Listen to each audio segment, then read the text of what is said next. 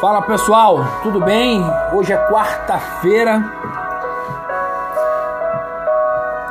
dia 14 de outubro. Você está no podcast do bairro Engenho do Porto. Desde já, quero agradecer a todos que estão ouvindo, compartilhando esses momentos por aqui. Hoje eu gostaria de deixar uma palavra de conforto, uma palavra direta de Deus para as nossas vidas, que é a Bíblia, a palavra de Deus. Todos enfrentamos situações quando precisamos de conforto. Eu creio que todos precisamos. No momento de dor, de tristeza, né? Enfim, todos nós precisamos de uma palavra de conforto que nos ajude a seguir em frente e a não sermos dominados pelo desespero. Tenta confortar com palavras, com, com gestos, e é muito bom isso, muito maravilhoso, na minha opinião. Mas esse conforto, essa consciência, né, de que Deus está conosco todos os dias, eu encontro muito também na palavra de Deus, a Bíblia. Deus tem o conforto que você precisa, Ele conhece, Ele ama, Ele quer lhe confortar. E é um desejo de Deus trazer essa restauração para as nossas vidas. Com certeza, tanto na alegria como na, no momento de sofrimento, nós podemos confiar nesse conforto que vem de Deus. Eu estou aqui para isso para relembrar apenas o que a Bíblia já afirma. Não tem nada de novidade aqui. Não tem nenhum tipo de revelação sobrenatural no que eu estou falando. Não tem, não tem, não tem. Muitas pessoas estão passando por momentos de luto, muitas pessoas estão passando por momentos de, de dor. Ontem mesmo anunciei mais um falecimento no bairro, próximo a gente, no bairro Engenho do Porto, então isso está bem nítido na minha cabeça, né? E a vida vai sempre nos colocar em situações como essa, de dor, de alegria, e precisamos de uma palavra de conforto. E eu escolhi alguns versículos da Bíblia para compartilhar com vocês, com carinho, com amor, com respeito. Mas antes eu quero pedir para que você fique desprovido de qualquer julgamento meu.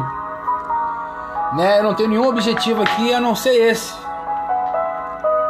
A transmitir algo que já que todos nós já sabemos. Esse conforto vem de Deus. E eu estou aqui apenas para compartilhar isso com vocês. Venham a mim, todos os que estão cansados e sobrecarregados, e eu darei descanso a vocês. Tome sobre vocês o meu jugo e aprendam de mim, pois sou manso e humilde de coração. Eu adoro falar assim, ó, manso e humilde de coração, e vocês encontrarão descanso para as suas almas. A Bíblia tem diversos versículos, centenas de versículos, que nos convida a, de, a entregarmos a Deus as nossas ansiedades, os nossos projetos, as nossas dores. E nos estimula a não, a, a não ficarmos perturbados.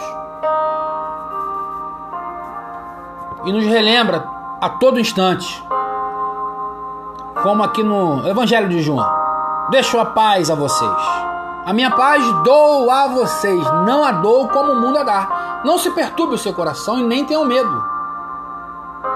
Entregue suas preocupações ao Senhor. Ele e ele o susterá. Jamais permitirá que o justo venha cair. Salmo 55. O Senhor está perto dos que têm o coração quebrantado e salva-o de espírito abatido. Salmo 34.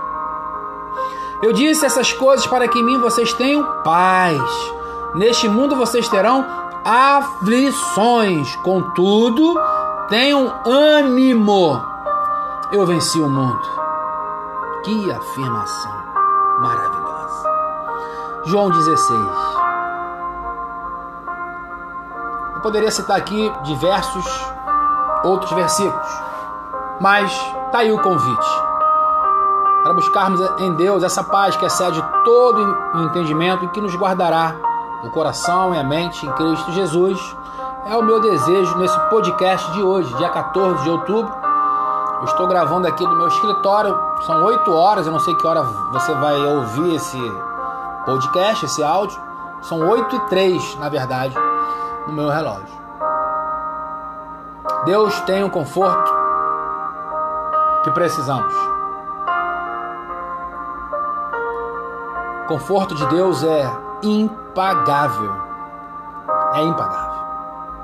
A paz de Deus é impagável. Que Deus nos dê